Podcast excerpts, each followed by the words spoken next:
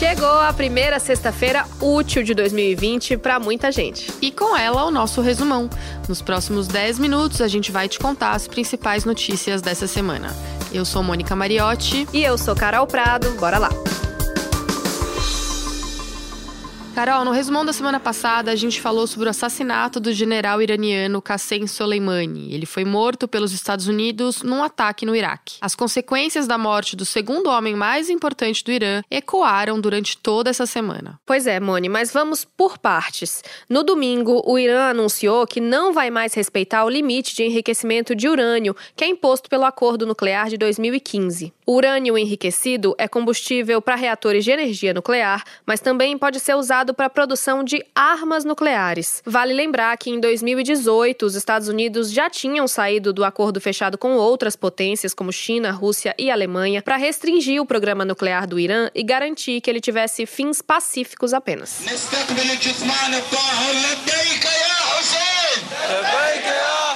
Na terça-feira, uma multidão gigantesca tomou as ruas de Teherã, capital do país, e de Kerman, cidade natal de Soleimani, para o funeral do general. Centenas de milhares de pessoas acompanharam o cortejo.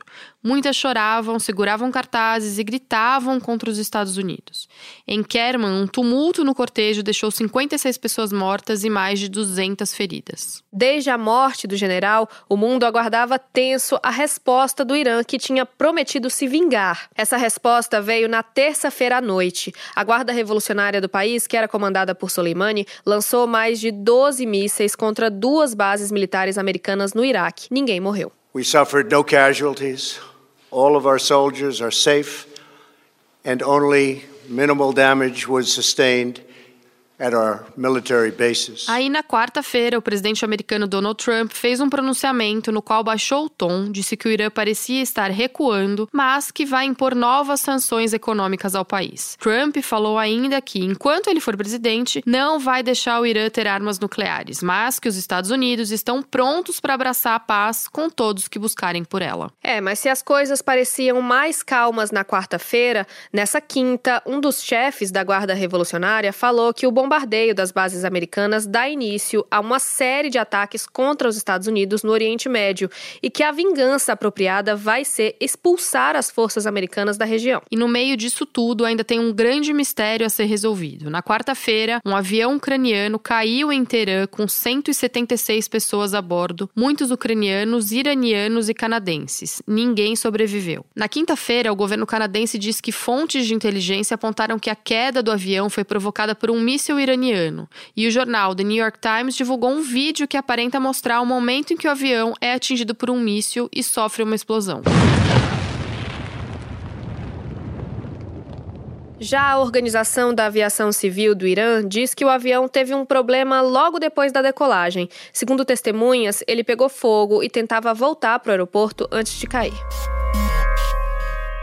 E ainda falando de notícias internacionais, o governo da Austrália pediu nesta sexta-feira que 250 mil pessoas deixem suas casas devido aos riscos de incêndio ainda mais intensos. Desde setembro, o país enfrenta incêndios florestais que se intensificaram nesse começo de ano, com um verão muito quente que já atingiu temperaturas recordes. A temporada de fogo por lá já deixou mais de 25 mortos, destruiu milhares de casas, matou meio bilhão de animais e devastou uma área maior que o estado de Santa Catarina. E o pior, o verão australiano ainda está longe de acabar. Ainda há focos de incêndios ativos e risco de novos focos. O governo australiano também anunciou uma medida drástica por causa da seca e dos incêndios florestais. Cerca de 10 mil camelos vão ser abatidos por atiradores em helicópteros. Os animais têm se deslocado em busca de água, invadindo comunidades aborígenes na região central do país. A vegetação australiana é propensa a queimadas, mas, segundo especialistas, é esses focos de incêndio estão sendo intensificados pelas mudanças climáticas causadas pelo aquecimento global. Se você quiser entender melhor como ocorre o fogo no país e a diferença desses incêndios para aqueles que ocorreram aqui na Amazônia, pode escutar o podcast O Assunto. E agora vamos falar do Brasil, porque tem notícia que interessa a muita gente. A inflação oficial do país fechou 2019 em 4,3%. Esse é o maior aumento anual nos preços desde 2016. Pois é, Carol, a alta foi a maior para o mês de dezembro desde 2002 e ficou em 1,15%. Vamos lembrar aqui que esse valor é importante porque é a partir da inflação se definem reajustes de aposentadoria, benefícios e também dá para saber o rendimento da poupança, por exemplo. Quem compra comida em casa casa sabe que a principal causa dessa subida é o aumento no preço da carne, que teve uma alta de mais de 32% em 2019. É, mas não foi só a carne que pesou no bolso dos brasileiros. Os aumentos nos preços de plano de saúde e no setor de transportes também ajudaram a elevar a inflação, que ficou maior do que os especialistas previam. Mas, para a gente começar o ano otimista, a perspectiva do Banco Central é que a inflação de 2020 fique abaixo da do ano passado. Os economistas estimam um aumento de 3,6% nos preços nesse ano. E o Conselho Federal de Medicina publicou novas regras para a cirurgia de transição de gênero. A nova norma amplia o acesso para a cirurgia e o atendimento básico para transgêneros. Também reduz a idade mínima para o procedimento cirúrgico de 21 para 18 anos. Todos esses conceitos que estão colocados aqui são simplesmente aprimoramentos de necessidades de correção de procedimentos médicos. Não há nenhuma questão de incentivo a nada. Nós queremos proporcionar segurança segurança e melhor saúde a essa população. O Conselho também reduziu a idade mínima para o início de terapias hormonais, que passou de 18 para 16 anos. Apesar da decisão, ela não será automaticamente incorporada pelo SUS. Hoje, tem cinco hospitais no país credenciados pelo SUS para realizar a cirurgia. Entre os avanços dessa nova portaria estão o estabelecimento de uma equipe multiprofissional para acompanhar crianças e adolescentes transgênero sem intervenção hormonal ou cirúrgica, e também o reconhecimento das expressões de identidade de gênero. O especial de Natal do Porta dos Fundos na Netflix se transformou em uma novela essa semana, me desculpem o trocadilho. No filme humorístico de ficção chamado A Primeira Tentação de Cristo, Jesus teria passado por uma experiência gay, o que provocou críticas de vários grupos cristãos e até reações violentas. Em dezembro mesmo, a sede do canal de humor foi atacada com coquetéis Molotov. É, e na quarta, o desembargador Benedito Abicair atendeu a um pedido da Associação Católica Dom Bosco de Fé e Cultura e mandou tirar o especial do ar. O pedido da associação tinha sido negado na primeira instância por uma juíza que entendeu que o filme não viola o direito da liberdade de crença de forma a justificar a censura. Já o desembargador disse que o direito à liberdade de expressão não é absoluto e escreveu que, abre aspas, recorre à cautela para acalmar os ânimos, fecha aspas. A Netflix recorreu ao Supremo Tribunal Federal para suspender a decisão. Na quinta-feira, o presidente da corte, ministro Dias Toffoli, atendeu ao pedido e autorizou a Netflix a voltar a exibir o especial. Em sua decisão, o ministro disse que uma sátira humorística não tem condição de abalar os valores da fé cristã e que a liberdade de expressão é direito fundamental em um regime democrático. O presidente do Supremo afirmou que o regime democrático pressupõe um ambiente de livre trânsito de ideias, no qual todos tenham direito à voz.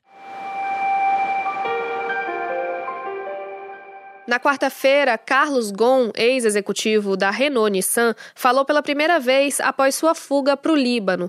Em uma entrevista coletiva com a imprensa internacional, ele disse que é inocente das acusações de má conduta financeira, lembrando que ele foi acusado de usar o dinheiro da empresa para negócios pessoais. O empresário estava preso no Japão desde novembro de 2018. Em abril de 2019, ele passou para prisão domiciliar depois de pagar fiança. No dia 29 de dezembro, o Gon fugiu para o Líbano. Ele tem tripla nacionalidade, brasileira, libanesa e francesa. Durante essa conversa com jornalistas, o empresário disse que todas as operações financeiras foram feitas com conhecimento da Nissan. Ele afirmou ainda que passou por condições desumanas durante os 100 dias em que ficou numa prisão. A ministra da Justiça do Japão, Masako Mori, respondeu às acusações e disse que o ex-executivo está disseminando informações falsas sobre o sistema legal japonês. A ministra afirmou ainda. Estou ciente das várias visões sobre o sistema japonês e continuamos atualizando o nosso sistema para responder às demandas do dia. Não pouparemos esforços para analisar consistentemente como podemos melhorar o sistema judicial do Japão. Contrariando as previsões, um azarão foi um dos grandes vencedores do Globo de Ouro deste ano. 1917. O filme 1917 venceu as categorias de melhor filme de drama e de melhor diretor para o Sam Mendes. Pois é, o filme só vai estrear aqui no Brasil no fim de fevereiro, mas a gente já adianta que ele conta a história de dois soldados britânicos durante a Primeira Guerra Mundial. Eles precisam cruzar o território inimigo em poucas horas, e aí, se forem bem-sucedidos, encerrarão o ataque e salvarão milhares de vidas. Já o filme que levou mais premiações foi. And the Golden Globe goes to Once Upon a Time in Hollywood! Quentin Tarantino, Once Upon a Time in Hollywood.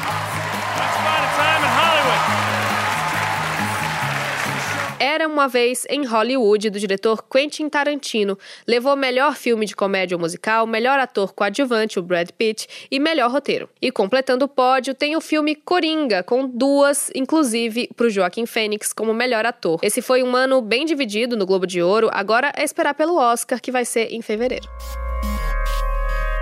Carol, e para terminar, enquanto muita gente só queria ser herdeira, o príncipe Harry e a duquesa Meghan Markle anunciaram na quarta-feira que vão deixar de ser membros sêniores da família real britânica. Pois é, eles disseram num comunicado que querem ser financeiramente independentes e vão se dividir entre a Inglaterra e a América do Norte. Mas olha, essa notícia não parece ter agradado a rainha não. O Palácio de Buckingham soltou uma nota dizendo que são questões complicadas e que levarão tempo para serem resolvidas. Olha, só que não tem boleto para pagar mesmo, que faz tanta questão de ser financeiramente independente, viu, Moni?